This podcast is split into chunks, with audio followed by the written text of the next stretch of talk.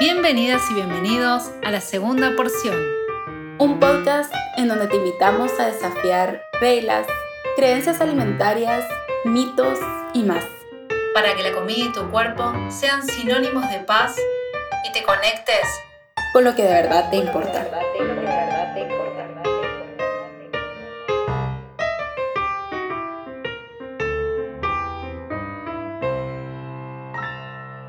Bienvenidas y bienvenidos a un nuevo capítulo de la segunda porción. Yo soy Anita y acá estoy, la dejo hablar a ella con...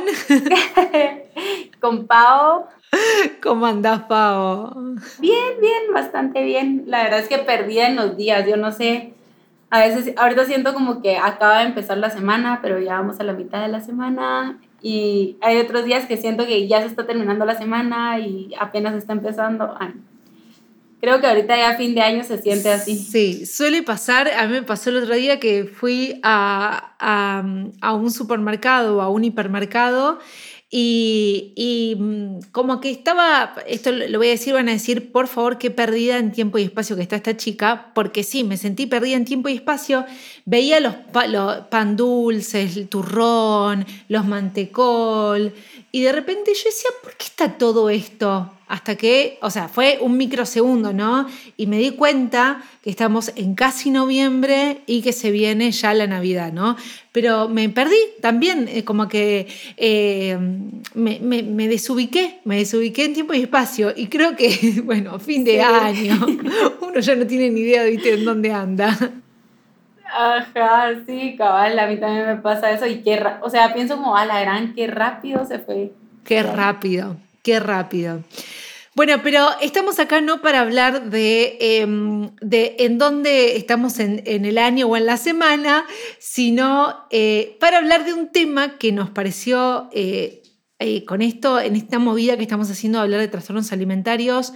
Hoy queremos hablar de la anorexia nerviosa atípica, em, que bueno, que tiene ese nombre de atípica pero que en algún punto, no sé si vamos a decir que es discriminativa, porque no tiene la intención de discriminar, pero en algún punto no, el, el, término atípico no le hace como el, suficiente honor o la suficiente, sí, honor a la gravedad de la situación.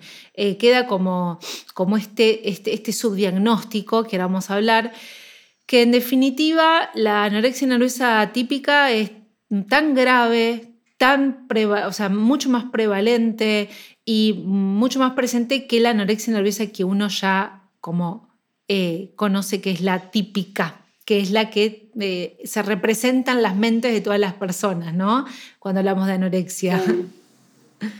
Sí, la verdad es que yo tengo mucho eh, incomodidad con esta con este diagnóstico, porque lo que tú decís, o sea, y lo hemos mencionado en otros episodios, e, esto de cómo la anorexia, entre comillas, atípica, realmente es la más típica, ¿verdad? Y no es como por un poquito, sino que es más del 90% de las personas, o bueno, no me recuerdo bien cómo es esta estadística, ¿verdad? Creo que no, no habla específicamente de, de la anorexia, pero generalmente lo que, lo que vemos cuando hablamos de anorexia no es una persona que está en un entre comillas, bajo peso, según este índice de masa corporal, ¿verdad? Y el daño que hace este diagnóstico por la forma en que se, se nombra incluso, ¿verdad? Porque si decimos, ah, bueno, es atípica, lo que vamos a pensar es, casi no existe, ¿verdad? Casi no está. Lo común es pensar en anorexia y pensar una persona que está muy delgada. Y esto daña en todo sentido, o sea, desde profesionales de salud que dejan pasar muchos casos, ¿verdad? O no atienden muchos casos, hasta las personas que viven con un TCA que se sienten tan invalidadas, ¿verdad? Si ya de por sí un TCA está como esta vocecita diciéndote que no estás suficientemente enferma, pero la sociedad también te está diciendo como ni siquiera encajas en ese diagnóstico entre comillas, real, ¿verdad? Sí, eh, vamos a decir que, el término, primero creo que está bueno eh, que escuchen el episodio, si no lo escucharon, de eh, mitos de los trastornos alimentarios, porque, bueno, nada, está esta cuestión de em, e, estos mitos y el otro día me, en, una reunión hablando de, bueno, de a qué me dedicaba y, sigue surgiendo esto que es normal que surja, ¿no? Porque está muy instalado en la sociedad de que hay dos tipos de, de, trastornos alimentarios, la anorexia y la bulimia, y la anorexia es una persona de cuerpo chiquito, incluso desnutrido, no, desnutrido no, de un índice de masa corporal por debajo del normal, entre comillas, y la bulimia es aquella persona de cuerpo grande y que, otro mito, que la obesidad es un trastorno alimentario. Entonces, vayan a ese episodio, em, después les vamos a decir cuál es, pero está como el 16, 17 creo que era, eh, no 17, eh, porque bueno, es súper importante para eh, ir entendiendo esto, ¿no? Y sí decir que se dice, o sea, se nombra como atípica dentro de este manual de eh, salud mental, de diagnóstico de salud mental, porque tiene todos los criterios de la anorexia nerviosa, excepto que em, la persona no se encuentra en un peso por debajo del normal, de nuevo, entre comillas, según índice de masa corporal. Entonces, de repente, em, se encuentra con una restricción alimentaria, se encuentra con una elevada distorsión de la imagen corporal, se encuentra con un miedo intenso a aumentar de peso, eh, pero el cuerpo puede no ser un cuerpo eh, sumamente y extremadamente delgado, ¿no? para, para decirlo de alguna manera.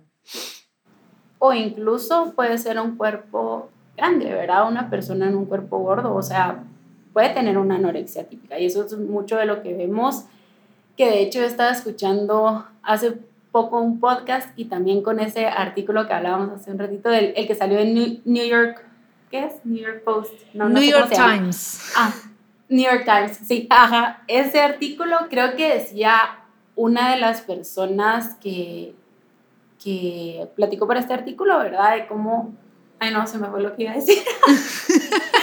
que estaba... Ah, sí, que las, personas, que las personas en cuerpos gordos tienden a tener más riesgo de tener una anorexia típica. ¿Y por qué? Porque realmente las, las recomendaciones que se les dan es restringir y restricciones súper, súper severas. O sea, yo he acompañado a personas que cuando me cuentan la, el nivel de restricción que han tenido en, en ciertas dietas, yo digo, wow, o sea, cómo este cuerpo está sobreviviendo y solo porque nuestros cuerpos creo que son increíbles, ¿verdad? De que luchan para mantenerse con vida, pero pues sí, o sea, no solo pasa en personas que son ni siquiera delgadas dentro del rango, entre comillas, normal del índice de masa corporal, sino que a lo largo del espectro de, del peso. Sí, y está bueno esto que vos decías antes porque... Em, en este mismo artículo, que después le vamos a dejar en, referencias, le vamos a dejar los artículos que vamos a hablar de hoy, hablaba de esto que decía Pau, ¿no? De que muchas veces eh, ya el cuerpo gordo es un cuerpo discriminado, es un cuerpo que no, eh, sí, que, es discriminado y que no, no, reúne los criterios de ideal eh, por, por, la sociedad. Con lo cual, la persona en un cuerpo gordo que sufre un trastorno alimentario y que es categorizado como una anorexia nerviosa atípica, en el artículo una de las personas que hablaba decía esto.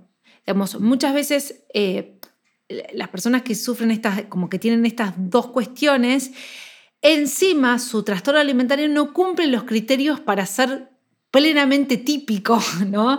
Entonces, de repente es como, bueno, eh, claramente que el trastorno alimentario es, es una patología mental, eh, con lo cual se, debe como entender desde toda una, una complejidad, ¿no? Entonces la persona decía, como que a veces se quieren como reunir más criterios para encajar en, un trastorno alimentario, porque no encajan en ningún lugar, no encajan ni en la sociedad, no encajan en un criterio diagnóstico, no encajan en, ningún lugar. Entonces, em, esto de, hablar, digamos, más allá de, lo que dice el DSM, que hay otro, em, otro manual que es el ICD, que no habla de anorexia típica.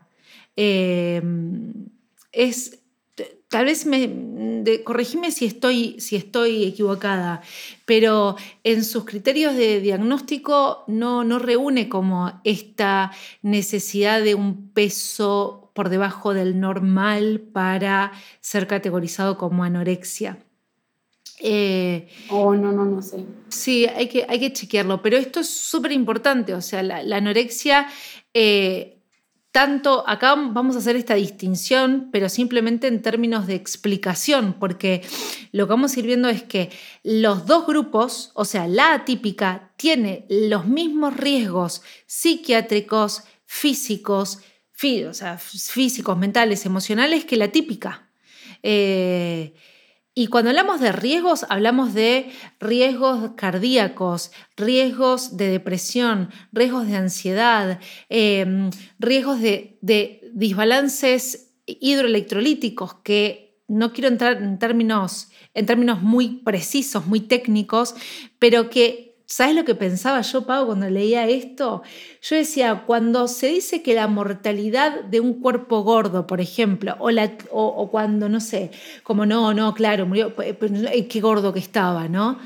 Eh, y yo decía, el riesgo del, de este desequilibrio del hidroelectrolítico, que sí, que lleva a complicaciones cardíacas, muchas veces no tenemos ni idea cuál fue, qué, qué, pasaba en la historia de esa persona y qué fue producto de la causa de muerte. Porque sabemos que estos balances, este, este equilibrio tiene relación con el potasio y el potasio tiene relación con eh, este control de la frecuencia cardíaca. Y cuando hay una alteración del potasio, hay un riesgo de mortalidad. Entonces, no sé si se entendió, pero... Sí, sí, sí. Dale, dale, dale. Eh, no, no, que decía que qué importante es empezar a conocer esto, ¿no? Empezar a conocer de, de, cuánto, por la vergüenza que tiene la persona en un cuerpo gordo, cuánto no se conoce de sus conductas y cuánto de sus conductas alteradas fueron aplaudidas. Porque si yo voy a un profesional de la salud que tiene como objetivo el descenso de peso, no le voy a contar todo lo que estoy haciendo para bajar de peso, si lo que importa es que después me felicite por haberlo hecho o me arrete por no haberlo hecho.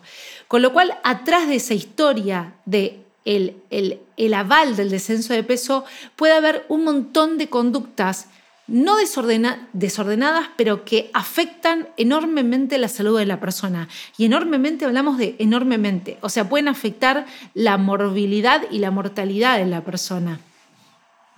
Sí, creo que con esto que decís pienso en cómo esto que, se dice mucho, ¿verdad? Que es como la, la gordofobia médica al final mata. Bueno, la gordofobia en general mata. Ah, pero esto que explicabas ahorita del, del, desbalance de electrolitos y que no se investiga, ¿verdad? O sea, si una persona fallece eh, por un tema cardíaco es como, ah, ok, falleció porque estaba gordo. Y no se investiga en cuáles pueden ser las posibles causas y que sí puede haber una restricción, que yo digo, o sea, he tenido pacientes que llegan pacientes en cuerpos gordos que cuando estamos hablando de su alimentación, o sea, llegan con esta creencia de yo tengo un problema con la alimentación de eh, atracones, y lo voy a poner entre comillas porque lo describen como un atracón. Cuando exploramos, o sea, hay una restricción súper severa, ¿verdad? Y digo, wow, o sea, ¿qué pasa con muchos pacientes que tal vez no buscan ayuda con alguien que tenga una perspectiva de salud en todas las tallas o por lo menos que vaya explorando un poquito más. ¿Qué es lo que se les dice? Restringí más. Restringí más de lo que ya estás restringiendo y qué impacto va a tener eso en completamente todo, ¿verdad? En tu bienestar físico, mental, emocional, absolutamente todo. Entonces, creo que es súper fuerte este tema de, de la anorexia, entre comillas, atípica. Yo digo entre comillas porque realmente yo creo que es un criterio que daña muchísimo, ¿verdad? Yo sé que el DSM5 es como la Biblia de los de las condiciones mentales, pero yo también digo, pienso que es demasiado problemática y que no necesariamente solo porque esté escrito quiere decir que así sea, ¿verdad? O sea, ese, ese libro tiene también mucho sesgo. Y, sí. Y lo vemos, este, este criterio creo que fue eh, agregado hace poco, ¿verdad? Hace pocos años. Realmente no sé, no sé si fue en el 2013 cuando también se agregó el de binge eating, pero es pues hace poco y no es que ay, solo hace poco surge este, este tipo de TCA, ¿verdad? Eh, aclaremos que el binge eating es el trastorno por atracón para... Así. Eh, para, para eh, las personas, eh, Billy, aparte, cuando no conoces de trastornos alimentarios es difícil saber lo que es. Pero sí, totalmente, totalmente. Y convengamos que también ese manual está siempre en constante, o sea, está el DSM5, entonces si está el DSM5, estaba el 4, el 3, el 2, el 1, y cada, cada manual ha crecido en, sus criterios, lo que no significa que no haya después una nueva edición con, eh, bueno, digamos, todo, todos estos trastornos alimentarios que tratamos de hablar acá y que son poco conocidos. Eh, pero lo que te quería contar con esto de este tema numérico eh, precisamente por la gordofobia, por el desconocimiento, por este, este, esta nueva inclusión de esta cuestión atípica. Em, en estos artículos que fuimos leyendo decían que las personas con una anorexia nerviosa típica pueden tardar 12 años más o menos en promedio en buscar ayuda para su trastorno alimentario. Em, cuando los otros tipos de trastornos más o menos son menos años, pero cada uno tiene como su tiempo de duración en promedio. 12 años es un montón y es un promedio. O sea, hay gente que está más y hay gente que ni siquiera lo, lo, se diagnostica, ¿no? Porque además eh, hay, mucho, eh, hay mucho sesgo en esto, ¿no? un, cuerpo, un cuerpo gordo cuando en este artículo del New York Times decía que cuando a, la persona que hablaba, que, daba su testimonio, la diagnosticaron de trastorno alimentario, ella se rió como irónicamente, como diciendo, no, no, yo no puedo tener un trastorno alimentario, yo soy gorda, no, no, no encaja, ¿no? Una cosa con la otra.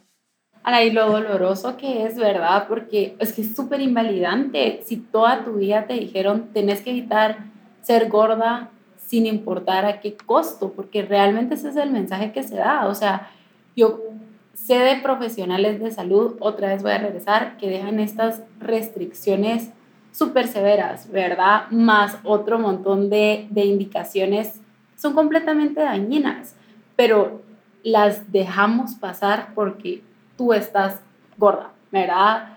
Eh, y ahí vemos lo problemático que es este foco en el peso.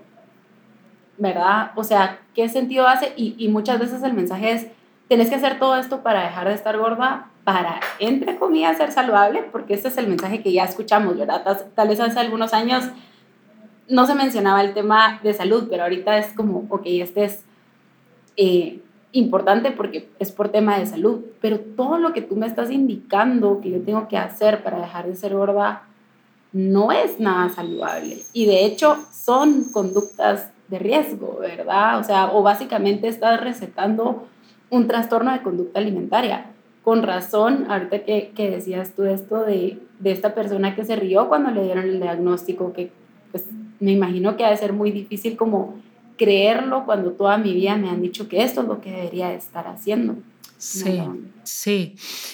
Sí, y mm, justo hablábamos con Pau previo a, a la grabación que, que estábamos eh, charlando de, de que muchas veces la indicación cuando uno está en, un tratamiento específico para descenso de peso, la indicación y mucha bibliografía eh, sostiene que incluso una pérdida del 10% trae beneficios para la persona.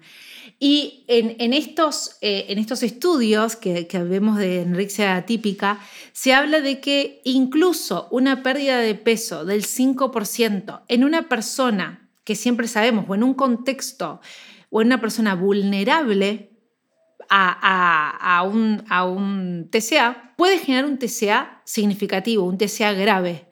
Con lo cual, eh, Obviamente que va a depender, acá no estamos, no estamos hablando de eh, el ataque, ¿cómo explicarlo? Por ejemplo, si uno aborda una persona con em, un abordaje neutral en el peso y con una, eh, un abordaje que sea compasivo, como por ejemplo la alimentación intuitiva, y la persona de repente modifica su cuerpo porque así su cuerpo lo, lo, quiere. Naturalmente. Totalmente. Eso no va a generar, no, no va a generar un riesgo, ¿no? Porque em, estamos hablando como de, de, cuando el objetivo está puesto en este descenso y, la, y se utilizan estrategias que, como bien dijo Pau, son conductas de riesgo. Y eso puede generar, aún en un cuerpo gordo, puede generar un, un TCA, un TCA grave grave y...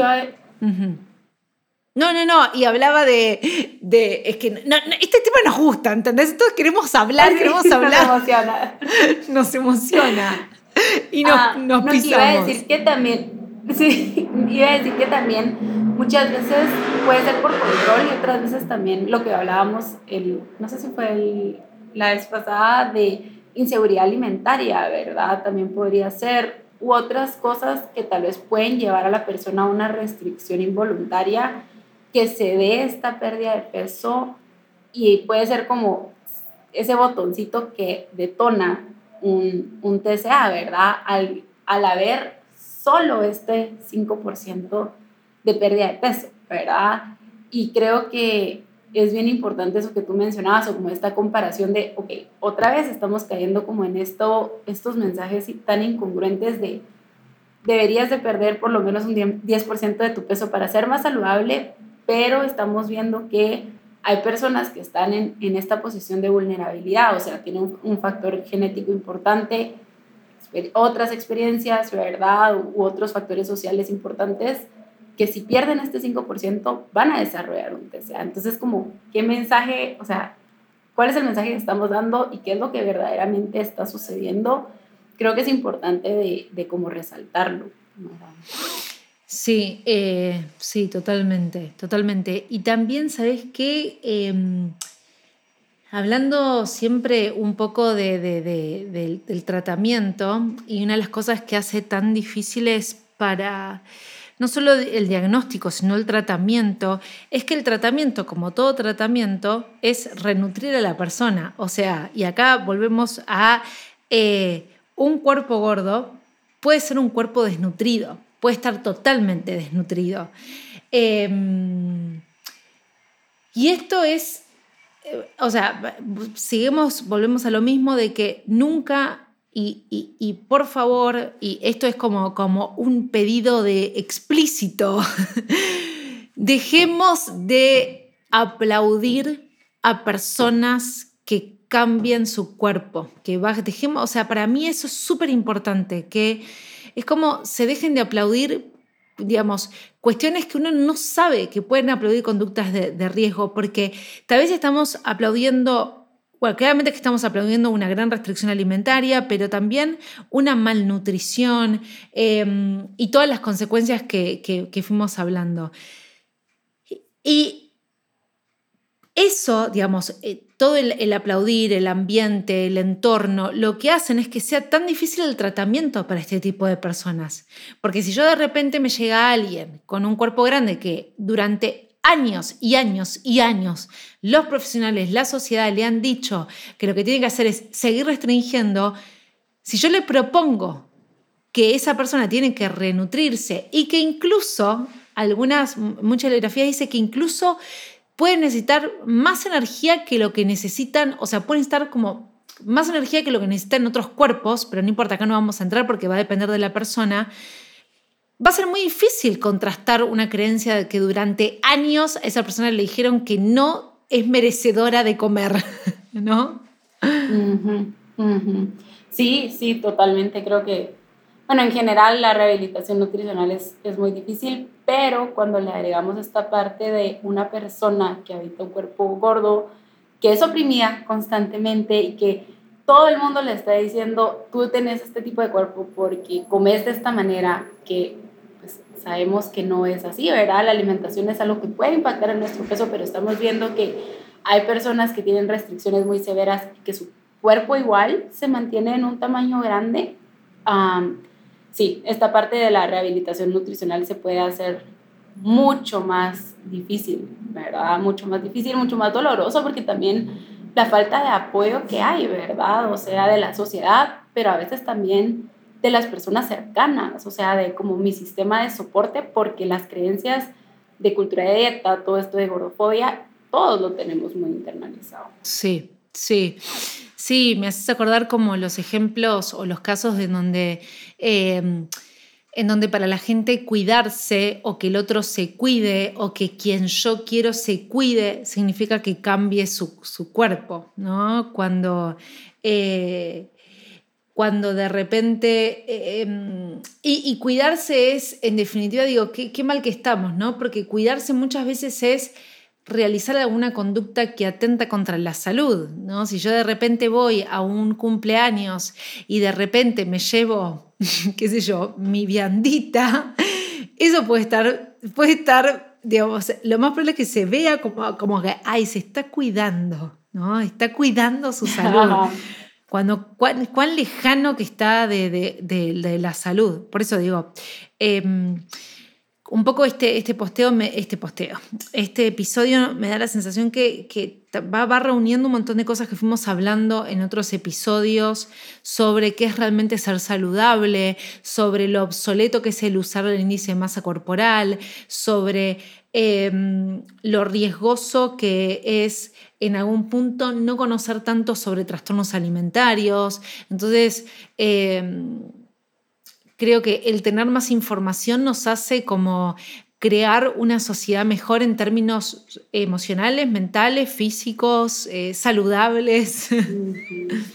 Sí, o sea, qué esencial es ir quitando el foco en, el peso, ¿verdad? En todo sentido, pues, porque digamos desde lo que tú decías de los, cuando alguien te, te complementa porque perdiste peso, o sea, nunca está bien, ni porque sepas todo lo que hizo la persona o no, ¿verdad? Porque igual, aunque la persona haya perdido peso, por ejemplo, cambiando sus hábitos y, y, tal vez sí tiene bienestar, igual qué mensaje estamos dando, ¿verdad? O sea, seguimos reforzando esta idea de un menor peso es, entre comillas, mejor, ¿verdad? Y entonces un mayor peso es, está mal, entre comillas pero también desde esta parte de la salud, o sea, profesionales de salud que lo único que hacen es ver el peso. Digamos, ahorita se me viene a la mente una paciente que pues, yo, yo como nutricionista no diagnostico, ¿verdad? Pero hay una anorexia típica, entre comillas atípica. Y acaba de ir con un profesional de salud que la mandó a perder peso, sin preguntarle qué estás comiendo, sin preguntarle cómo, qué está pasando, y la mandó a perder peso y conociendo que ella tiene un historial de TCA, ¿verdad? Porque en algún momento su TCA se veía de otra forma y entonces ahí tal vez sí era un poco más validado, que eso también es algo que pasa, ¿verdad? O sea, dependiendo de lo que yo estoy viendo, válido o no válido, que es súper dañino.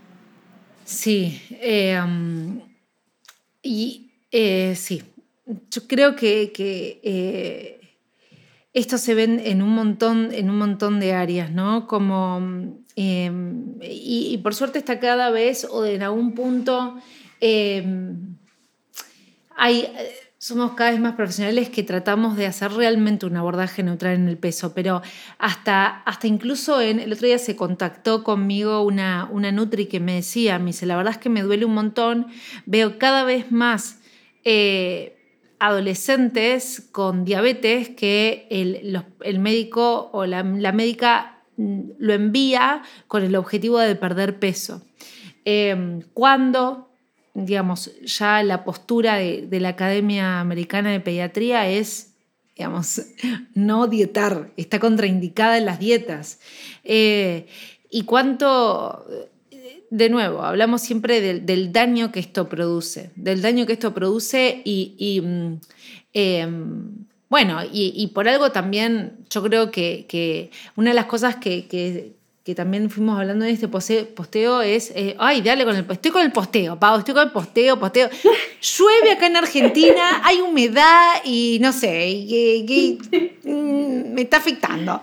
Eh, pero mm, del subdiagnóstico, en todos los trastornos alimentarios están subdiagnosticados y para mí me da la sensación post pandemia, em, que hay un incremento. Yo no sé si vos lo, ves, pero yo veo que eh, a mí me escriben un montón y, un montón para, para atender y, estamos todos los que nos dedicamos a trastornos alimentarios un poco... Em, no sé si, si, colapsadas, pero llega un momento donde eh, yo creo que tiene que haber más profesionales que se dediquen con un abordaje mucho más preventivo de trastornos alimentarios o de tratamiento, porque el número está incrementando, está incrementando y obviamente que como sociedad estamos, eh, tenemos mucha responsabilidad en eso. No, definitivamente en pandemia sí, se han incrementado. La verdad es que yo no he visto como artículos así en general. La vez pasada estaba leyendo algo, creo que era de Australia, que sí nombraban, y no me recuerdo ahorita si habían como algunas estadísticas específicas, pero que sí se habían incrementado en, en pandemia y hace todo el sentido porque el aislamiento, y creo que lo mencionamos en otro podcast, es parte de lo que... Em, refuerza el TCA, voy a decir, ¿verdad? O muchas personas también estando en aislamiento dijeron como, bueno, esta es mi oportunidad para empezar como a, entre comillas, cuidarme, que eso significa controlar, ¿verdad? Y que se dio como el escenario perfecto para que se detonara un TCA, que tengo algunos pacientes que, que ese fue su caso, ¿verdad? Nunca había logrado hacer todo esto y en, durante la pandemia lo pude hacer porque estaba aislada, pero ¿qué pasó? Se desarrolló un TCA. Entonces, sí, la verdad es que sí, muchos PCA se pasan por alto y otra vez, y otro que suena muy repetitiva, pero es que es la realidad que, en la que vivimos que mientras la sociedad siga celebrando conductas de riesgo, ¿cómo se van a diagnosticar? Porque literal eso es lo que se, lo que se recomienda. O sea, uno se mete, y creo que tú la vez pasada platicabas de viendo en redes sociales otras nutricionistas, el tipo de recomendaciones que hacen, o sea, y no es un ataque hacia las nutricionistas, pero sí tenemos que como empezar a ser más conscientes de los TCAs y también el problema de que no tenemos suficiente información, ¿verdad? Creo que mucha gente se imagina el TCA como el esto que está tan lejano, ¿verdad? La persona que tiene anorexia y bulimia, pero que se ve como esta niña muy delgada, esta niña que está pasando por una etapa difícil y es como, no, o sea, sí hay unas personas que, que así se ve su TCA, pero muchísimas otras personas son personas que están luchando porque le, les dicen que tienen que perder peso por su salud y ahí hay un TCA, ¿verdad? Entonces, ay, no sé, hacer este podcast me pone como un poquito, o sea, digo, qué importante es hablar de la, entre comillas, anorexia típica, pero también me da causa como mucha tristeza y enojo de saber en dónde estamos, ¿verdad? Como de ver, o sea, falta muchísimo por hacer con los TCAs. O sea, en general con los TCAs y bueno, definitivamente con este tema de, de la anorexia, anorexia entre comillas atípica, ¿verdad? Sí, sí, y mm, en algún punto yo me acuerdo que con esto que, que decías de, esto que hablábamos de, de las Nutris o los Nutris o bueno, Nutris en general. Em, y, un poco lo hablábamos en el capítulo de, creo que, generalidades de los trastornos alimentarios. Acá abrí la lista, digo, porque, digo, qué vergüenza. Los mandamos a escuchar el capítulo, no sabemos decirles qué capítulo es. En el de capítulo 16, creo que vos hablabas de Em, como de la falencia que está eh, a nivel académico, ¿no? Porque digo, eh, la, eh, como nutricionista nos recibimos en una facultad que es una, que es una carrera y por lo que yo veo en tu país, en mi país y a nivel general, es una carrera centrada en el peso, em, como también otros, otras carreras de profesionales de salud y de trastornos alimentarios. Yo tuve una materia que me acuerdo que fue una materia que fue como medio complementaria, o sea, como que en mi memoria estaban cinco clases. Creo que, Pau, vos tuviste una clase, ¿no? una clase. Una clase. Una clase. Ok. Eh, con lo cual, es lógico que yo siempre como veo a estas, estas publicaciones o esta mirada de la nutrición, y es la mirada esperable de, un entorno y de una formación que es muy estigmatizante. Con lo cual, em, digamos, hay que hacer como otro camino y hay que encontrarse con, con, esa nueva, o sea, hay que toparse con eso para decir, che, esto me está llamando la atención, como tal vez le pasó a Pau en su momento y como me pasó a mí. O sea, fuimos descubriendo y decir, ah, pará, esto, esto coincide con, con lo, lo que a mí me gusta, porque todo lo anterior me hace ruido, pero en algún punto fuimos partícipes de, eh, eso, ¿no? de, lo que nos, de lo que nos hacía ruido, pero éramos partícipes porque no conocíamos otra cosa. Con lo cual, digo, un poco de compasión a, em, a, eso y, de nuevo entender por qué estamos haciendo este podcast y por qué hacemos estos episodios y por qué pedimos que también se haga masivo y, se, y se haga conocido este mensaje o si les gusta otro y también hágalo conocido, no importa, digo, no, es de nosotras, sino es el mensaje. Sí, sí, sí. Porque, porque bueno, la idea es que cada vez más, eh, más personas sepan de, todo esto, como dice Pau, que falta un montón, totalmente falta un montón. Pero hoy contamos con los medios, los medios para, hacer llegar eh, a nivel audio, a nivel posteos, a nivel mail, qué sé yo, hay tantas cosas, ¿no? Eh, y, creo que, es algo que vamos construyendo entre todas las personas. Como mensaje, como... sí, definitivamente. Mensaje reflexivo. No, sí, definitivamente. o sea, es algo que tiene que llegar, ¿verdad? Más, a más gente, profesionales de salud y no profesionales de salud, ¿verdad? Porque al final nunca sabemos a quién tenemos al lado en el sentido de esta persona puede estar atravesando un TCA, ¿verdad? Porque no es algo que nosotras podamos ver y solo reconocer, ¿verdad?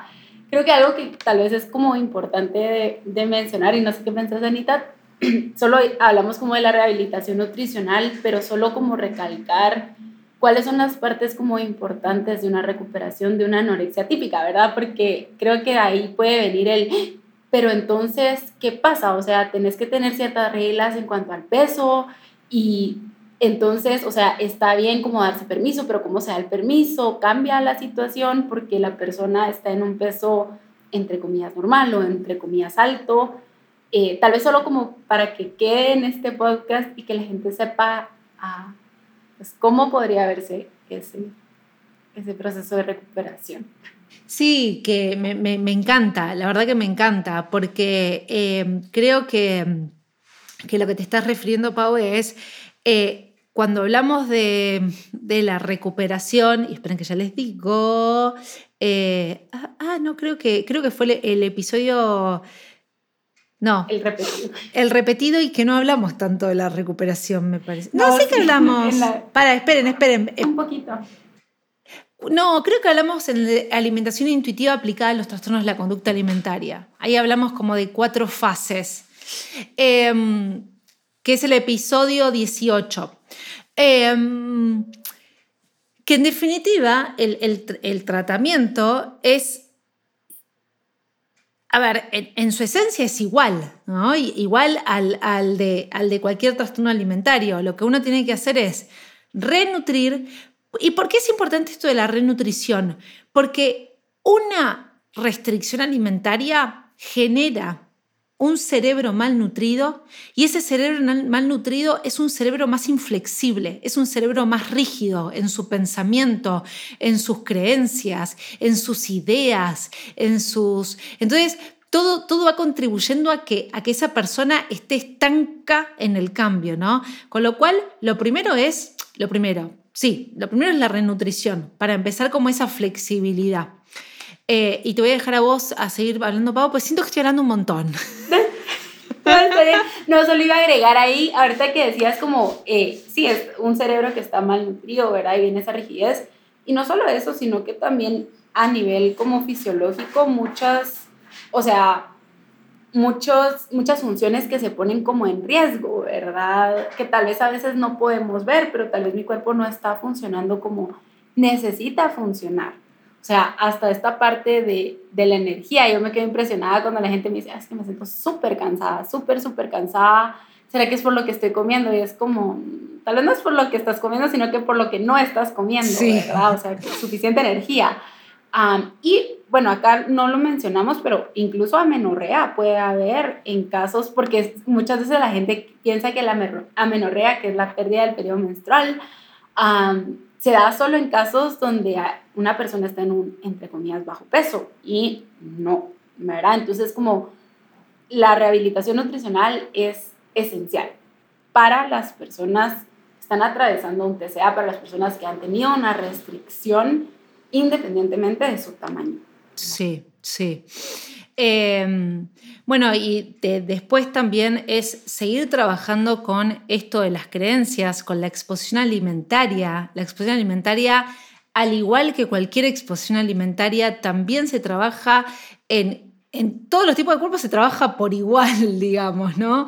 Eh, obviamente la, la imagen corporal, tan difícil, yo creo que es tan difícil, eh, tan difícil en, cualquier tipo de cuerpos, ¿no? Pero, eh, pero creo que, que como, como decíamos al principio, este trabajo se hace un poco más difícil en un cuerpo que no es aceptado por la sociedad, en un cuerpo que es discriminado no solamente desde lo verbal, sino también desde, desde lo Em, desde lo físico, desde los entornos físicos, ¿no? Si de repente alguien no, no cabe en un asiento, por ejemplo, de, qué sé yo, de, colectivo, de, acá se dice colectivo, o de avión, o de, teatro, o de lo que sea, y eh, tenés el recordatorio constante de que tu cuerpo no es correcto.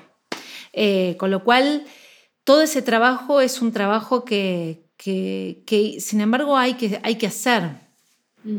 Sí, no, y el trabajo de imagen corporal o el, el, proceso de recuperación en general necesita incluir esta parte de visibilizar y reconocer la gordofobia, ¿verdad? Como poner el problema donde realmente está, que nunca es el cuerpo de la persona, sino que, que no existan asientos en donde una persona quepa, no es culpa de la persona, es culpa de que lastimosamente hacemos el mundo o el mundo ha sido creado para personas con ciertos privilegios, ¿verdad? Pensado en personas que habitan ciertos cuerpos y así se va creando todo, pero es algo que necesita ir cambiando, ¿verdad? O sea, ok, no, estamos dándonos cuenta de que tengo una silla en donde hay pacientes que no caben en esta silla, ¿cómo puedo tener acceso a otras sillas en donde esta persona o diferentes personas puedan caber? por ejemplo, ¿verdad? Entonces como que, y esto, o sea, es un trabajo difícil, ¿verdad? Porque otra vez, si constantemente la gente me está diciendo que mi cuerpo es el problema, como el poder cuestionar esto y poder observar el verdadero problema puede ser muy, muy difícil, ¿verdad? Un proceso bastante fuerte. Creo que algo que también definitivamente ayuda es esta parte de la, de la comunidad, ¿verdad? También como reconocer el, hay otras personas que están pasando por lo mismo que yo, o sea, el poder visibilizar que los TCAs tienen muchas formas y el poder encontrar espacios seguros en donde cuerpos como el mío sean celebrados, creo que también es otra parte muy importante en general para todos los para todas las personas que atraviesan un TCA, pero sobre todo cuando eh, está esta parte de personas que habitan un cuerpo más grande, ¿verdad? que han sido invalidadas por tanto tiempo. Y en relación a eso, em, el, capítulo anterior, el capítulo 20, eh, donde hablamos de estos espacios seguros, porque es súper importante, súper importante, y hacíamos referencia de esto, es personas como, como yo, personas que tienen mi cuerpo, independientemente, o sea, sea el cuerpo que sea, son personas que eh, o sea, que, empiecen como a contrarrestar las creencias, ¿no? Personas que se pueden mover, personas que pueden ser, digamos, que pueden estar eh, felices, no sé si felices, porque bueno, tampoco quiero usar palabras que, eh, pero que pueden aceptar sus cuerpos, personas que se pueden exponer, personas que bueno, como ir encontrando estos, estos espacios, como dijimos en el episodio pasado, espacios seguros que, que empiecen como a, a hacer espacios de, validación, como vos dijiste esta palabra tan importante,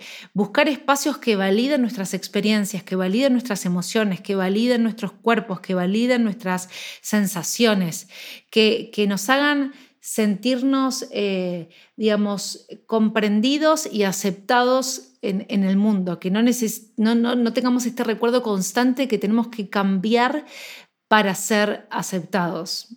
Eso no, digamos, sino al revés. El espacio, el espacio tiene que cambiar para, eh, para comprendernos. Mm. Sí, totalmente. Y otra de las, solo para agregar como en esto de, de, la recuperación, ¿verdad? Tal vez lo dijimos, pero resaltarlo como se trabaja igual permiso incondicional, ¿verdad? Se trabaja igual quitar el foco del peso y no hay un límite, ¿verdad? O sea, no hay hasta aquí está bien. Y porque es que sería súper contradictorio decir, ok, está bien mientras no te pases de esto en cuanto a comida, en cuanto a peso. No, se trata de volver a conectar con tu cuerpo a medida de lo posible, volver, cultivar confianza en tu cuerpo, eh, cultivar esta parte de la aceptación corporal o, o, o, si aceptación corporal suena como muy lejano, pues respeto corporal porque pues, cada persona tendrá diferente proceso, pero eh, sí, no hay como estas reglas de, ah, porque si estoy en este peso, si estoy en esto, no, ¿verdad? O sea, todas las personas en todos los tipos de cuerpo merecen tener acceso a una recuperación total. Sabemos de que pues, este tema de, recuperación total es también complejo, ¿verdad? Porque hay muchos, muchas partes que influyen, pero merece que esté disponible para ti, ¿verdad? O es importante que esté disponible para todos los tipos de, de cuerpos. Sí, sí, e, es, eh, es clave esto que decís, Pau, es clave, es clave porque si no, eh, y ya vamos a hacer un, capítulo de pseudo recuperación, pero si no quedamos en una pseudo recuperación, ¿no? quedamos como ahí eh, a, mitad de camino y, y la recuperación puede ser total, o sea, existe la recuperación total y puede ser total. Y y bueno, y un poco eh, la idea de este, de este capítulo era esto, ¿no? O sea, como eh, saber que si, si de repente estás escuchando y estás atrapada o atrapado hace años y años y años en un círculo que sentís que te daña, bueno, tal vez la ayuda está, tiene que ir por otro lado, no por el lado de seguir buscando el descenso de peso como, como solución, sino, bueno, saber que, que generar el descenso de peso mm, no, no, no, es una solución para nada, pero que tal vez pueda estar pasando otra cosa más, eh, más, más grave o, o, puede haber ah, por ahí algún... Eh, sí, algo que necesite otro abordaje, ¿no?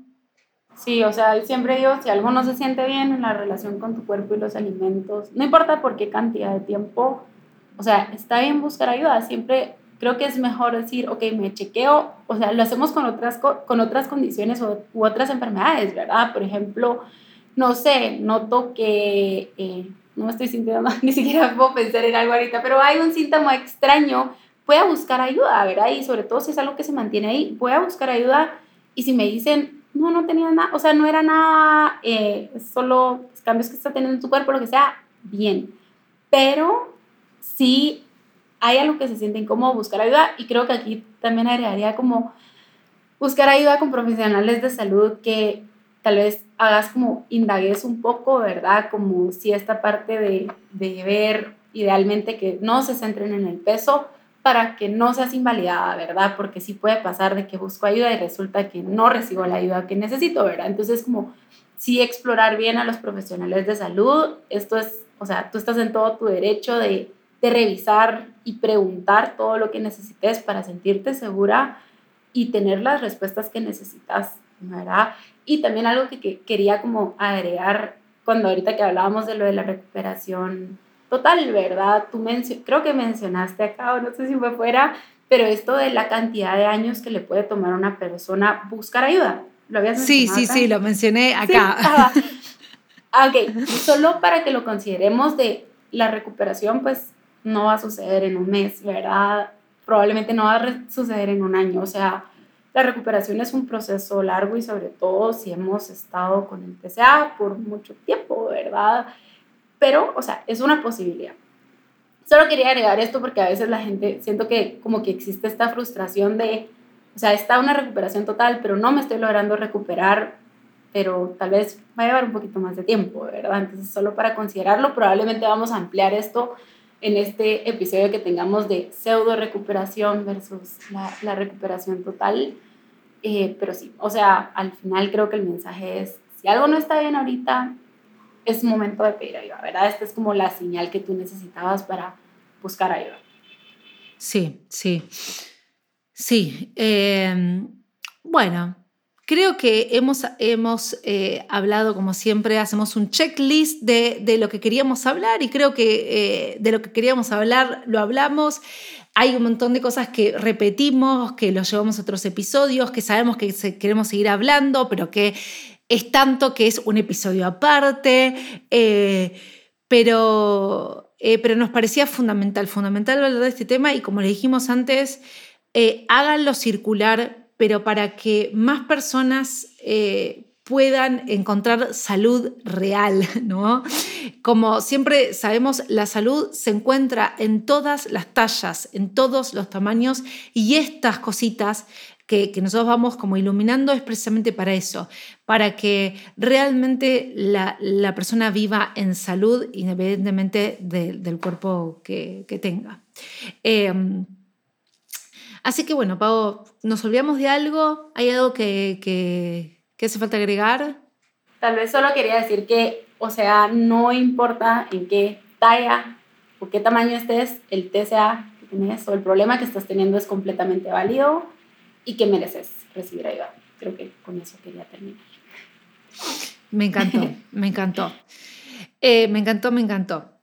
Bueno, con, esta, con esta cuestión que nos queda de, un poco de, no, no, no, es tristeza para nada, pero esta cuestión que decía Pau de, bueno, eh, aparte yo les, digo, el día acá está, está nublado y es como que, es como decir, dale, esto se tiene que hacer llegar. Eh, nos despedimos y nos vamos a encontrar en otro episodio la semana que viene. Eh, nos encanta, como ven, nos ponemos a veces bastante verborrágicas y nos pisamos porque nos, gusta hablar de estos temas. nos emocionamos. Eh, pero, pero bueno, espero que nos encontremos con la gente que nos escucha el próximo lunes y con Pau, obviamente, que la voy a encontrar. Y como siempre, es un placer. Sí, un abrazo a todos. Gracias por, por escucharnos por acá. Si quieren dejarnos alguna reseña en Spotify o Apple Podcast, creo que en las dos se puede ver, o estrellita en una de las dos, no me recuerdo ahorita bien, pues que lo puedan hacer. Si quieren escribirnos sus dudas, sus sus comentarios pueden hacerlo al correo, ¿verdad? Que es la segunda porción arroba gmail.com o en las redes. Nosotros ahí, nosotros estamos como pendientes de sus mensajitos. Y nada, gracias Anita, gracias a todos los que nos escuchan y nos vemos el próximo lunes. Nos vemos el próximo lunes. Un beso grande. Bye. Adiós.